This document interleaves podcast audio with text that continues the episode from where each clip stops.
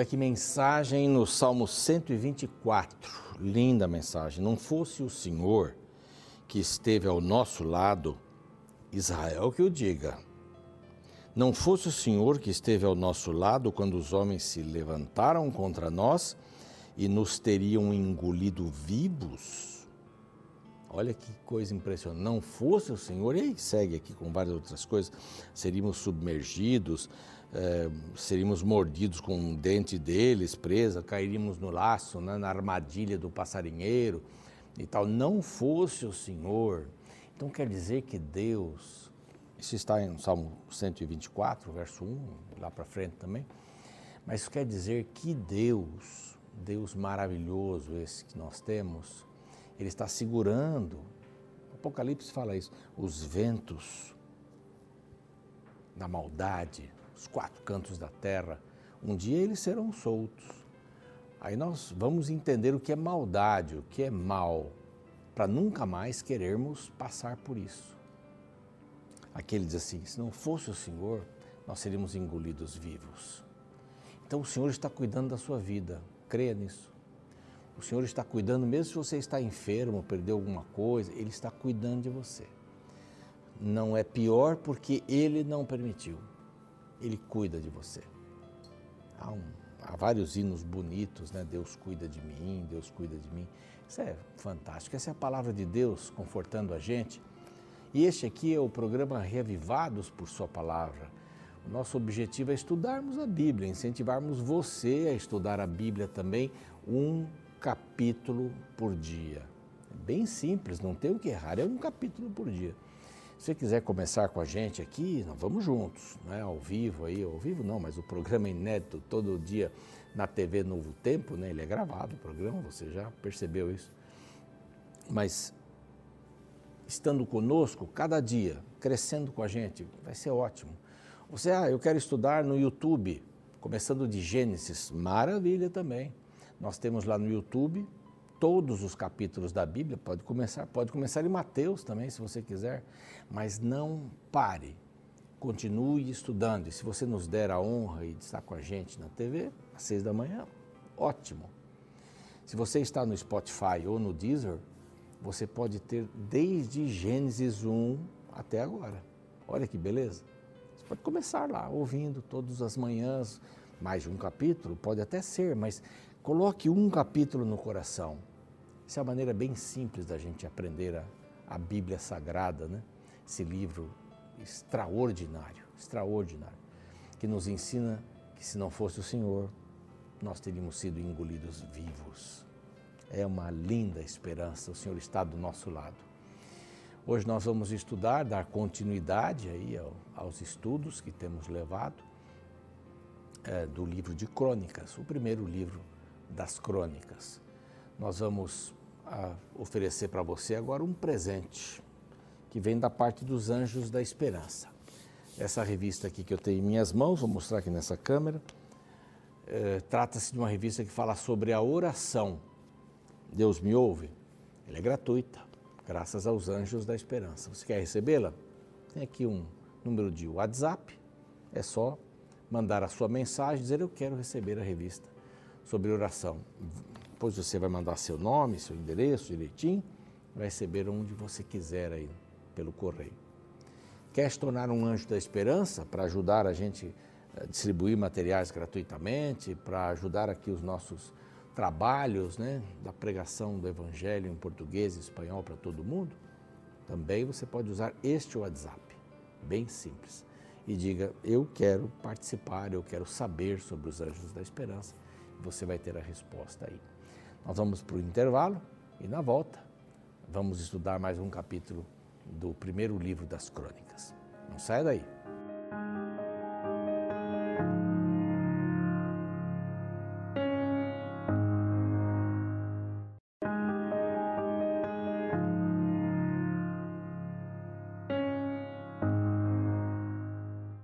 Estamos de volta com o programa Reavivados por Sua Palavra. Lá no YouTube, você sabe, não tem esse intervalo, né?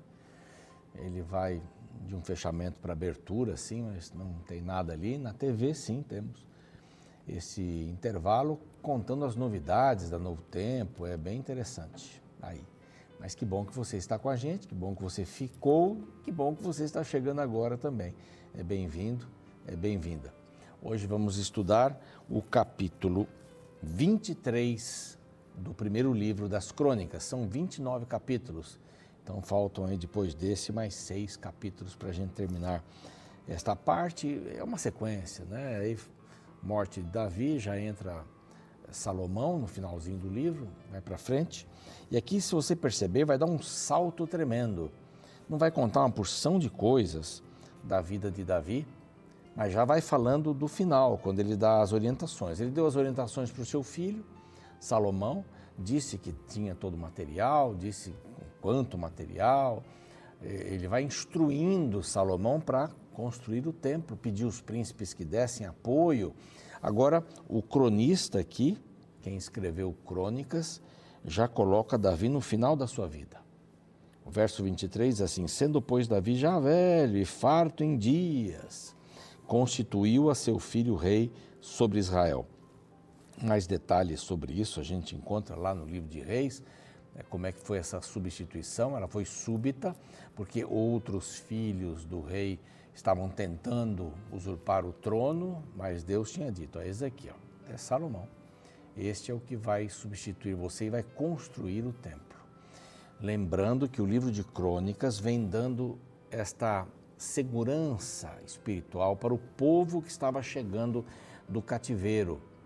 É, lógico, a religião, é, os costumes, é, várias coisas dessa, dessas foram mantidas até, mas não cabalmente, não completamente. É quando a gente encontra a, a, importância deste, deste livro de, das crônicas, contando para eles todo o caminho, desde Adão até Davi, de Davi a todos os outros reis, Salomão e todos os outros reis, até serem levados para o cativeiro, depois do cativeiro também. Então, um livro bastante denso, com informações para que uh, esses novos aí, esses que estavam chegando, mantivessem a chama acesa no coração para seguirem a Deus.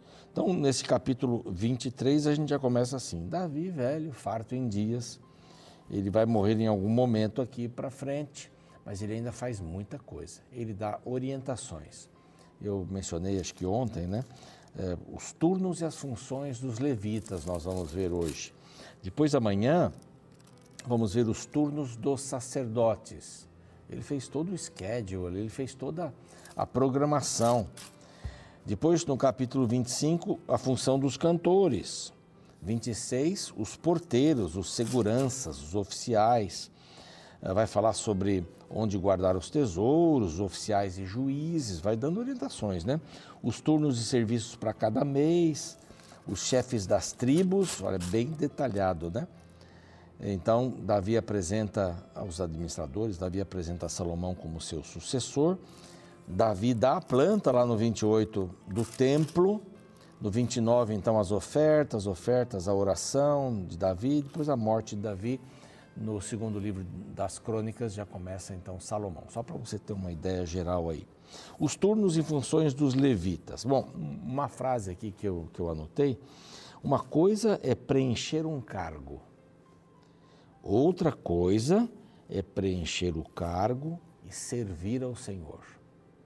Os levitas, que eram um povo separado, né, eles não tiveram herança, eles ficavam entre espalhados entre todo o povo de Israel.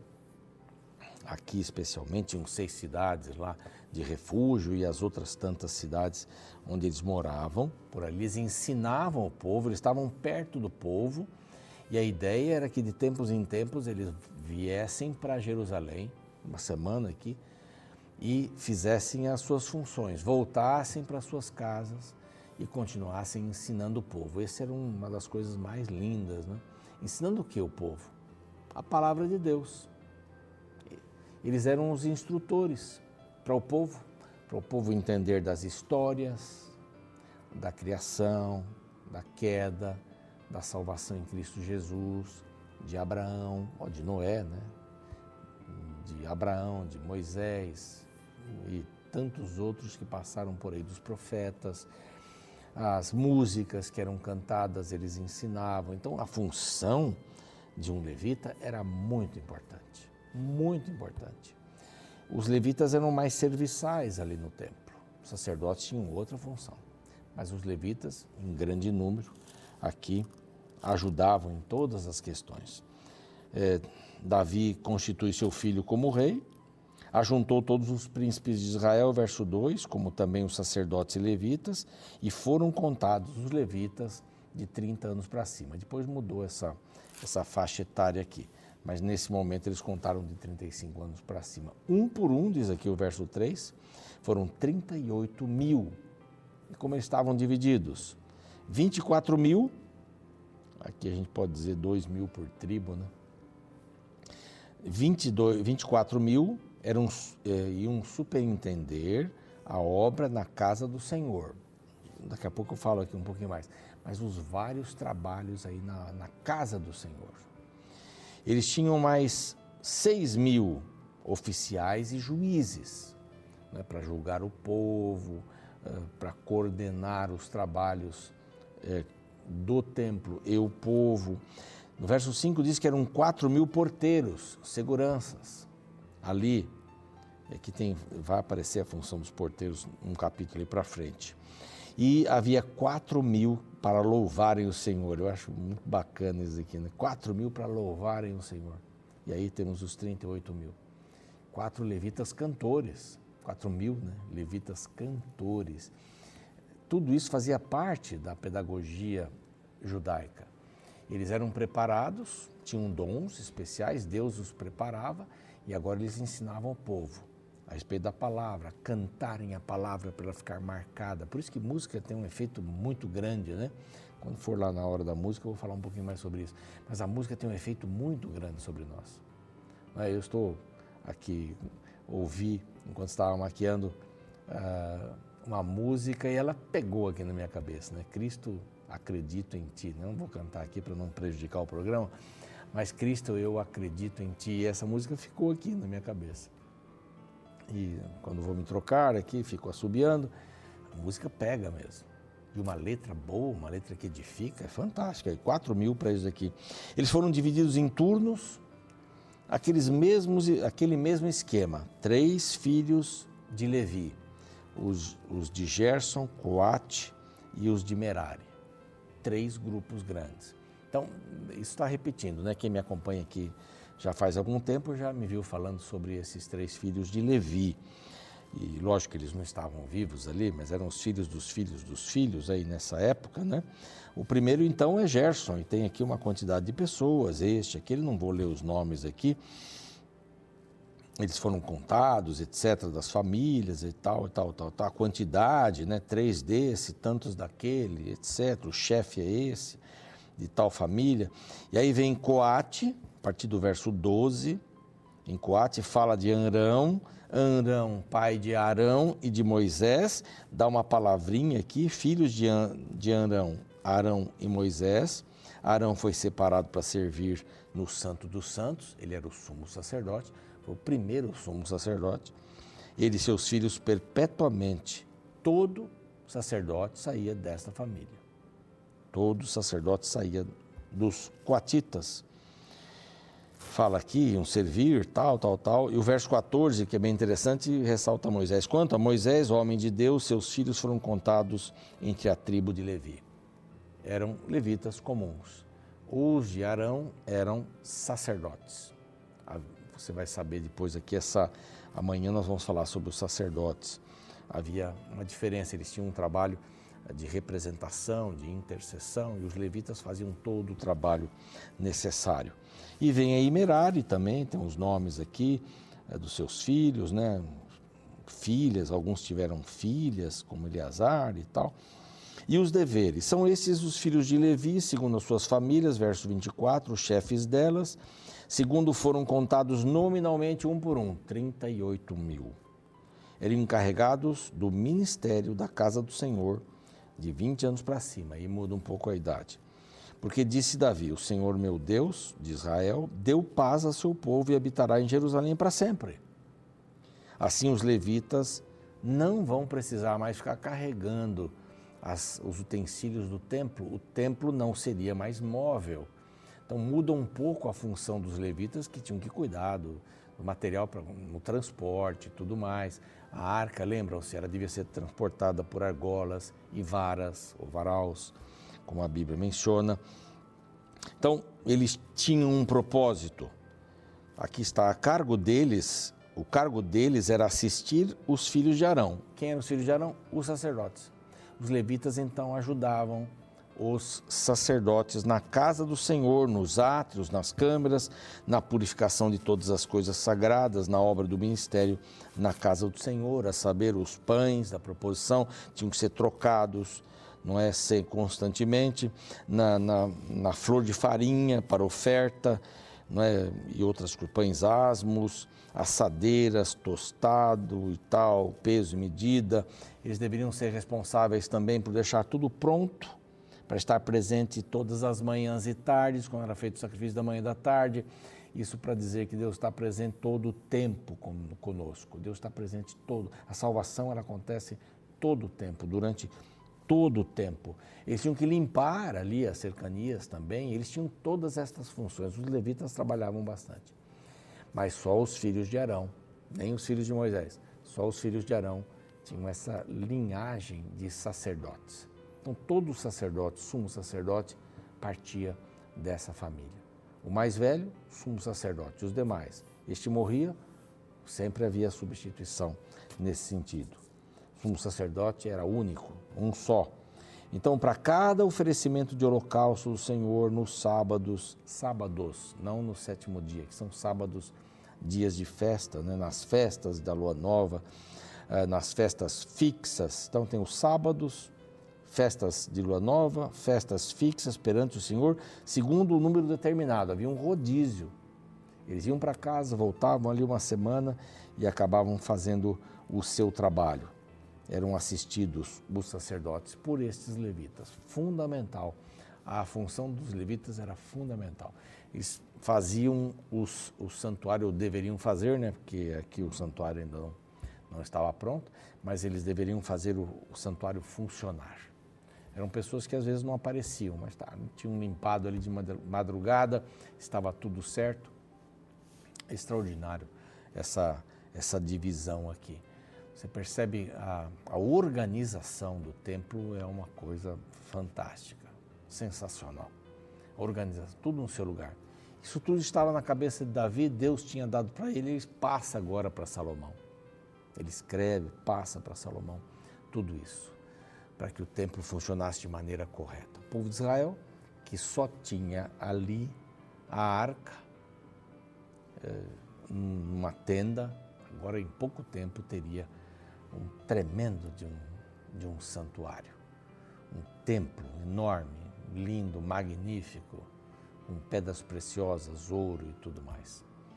É assim que Deus funciona, o melhor para Deus, e Davi queria dar o melhor para Deus. Bom, nós também podemos ser levitas aí em muitas situações, né? ajudar aquilo que for necessário na igreja, na comunidade. Não importa se eu estou varrendo, se eu estou pegando papéis no chão. Não é? Eu fico incomodado na minha igreja com um papel no chão na entrada. Isso para mim é, é uma coisa horrível. Né? Quem entra diz, puxa, que igreja. E não importa se eu não sou o zelador, mas eu estou lá e limpo. E parece que está dando certo que outros também estão fazendo isso, pelo exemplo né? mas qualquer função é importante. Na casa de Deus, qualquer função foi importante. Casa do Senhor, hoje, na igreja, né? a casa de oração para todos os povos, também qualquer trabalho é importante. Não é insignificante. Tem o seu lugar, tem a sua importância. Vamos fazer uma oração?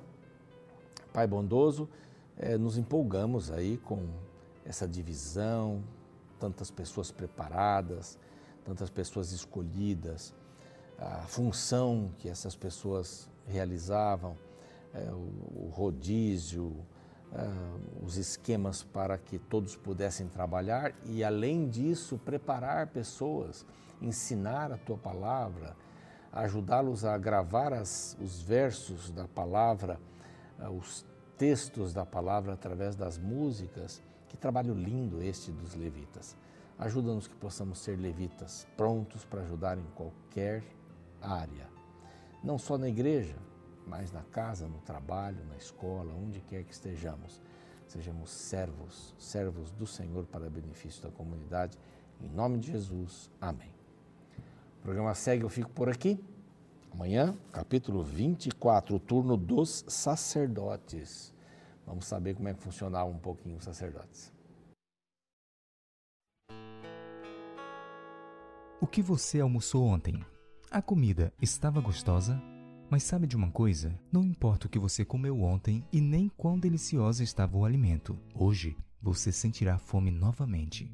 A razão é que nosso corpo precisa diariamente de alimento. Este é um princípio que vale para a vida espiritual também. As vitórias de um dia não servem para nos manter vitoriosos no outro dia. Não importa quão consagrado você foi ontem, hoje você precisa da mesma consagração. Precisamos nos alimentar diariamente. Veja como este princípio é apresentado no livro de 1 Crônicas, capítulo 23. Esta sessão inicia apresentando o trabalho dos levitas. Estes faziam parte da tribo que fora escolhida por Deus para um ministério específico. Eles deveriam ser guardiões do templo, cada um desempenhando uma função que lhe foi designada. Eram porteiros, cantores, oficiais, juízes, além de Arão e sua descendência que assumiriam o ministério sacerdotal. Porém, o texto revela a periodicidade com que eles deveriam se apresentar diante de Deus. O verso 30 revela: Deveriam estar presentes todas as manhãs para renderem graças ao Senhor e o louvarem, e da mesma sorte à tarde. Todo início da manhã e todo fim de tarde, os levitas deveriam se apresentar diante de Deus para renderem graças e apresentarem louvores. Aliás, no templo, todos os dias haviam dois sacrifícios, um pela manhã e outro à tarde. Este é um princípio que nos revela a necessidade de diariamente nos apresentarmos diante de Deus também. Quão necessário é começar o dia buscando a Deus e terminar o dia lhe agradecendo pelas bênçãos. Eu gosto do conselho de Ellen White no livro Caminho a Cristo que diz: Consagre-se a Deus pela manhã, faça disso a sua primeira atividade e ore: Toma-me, ó Deus, para ser teu inteiramente deponho todos os meus planos a teus pés. Usa-me hoje para o teu serviço. Fica comigo, e que tudo o que eu fizer seja para ti.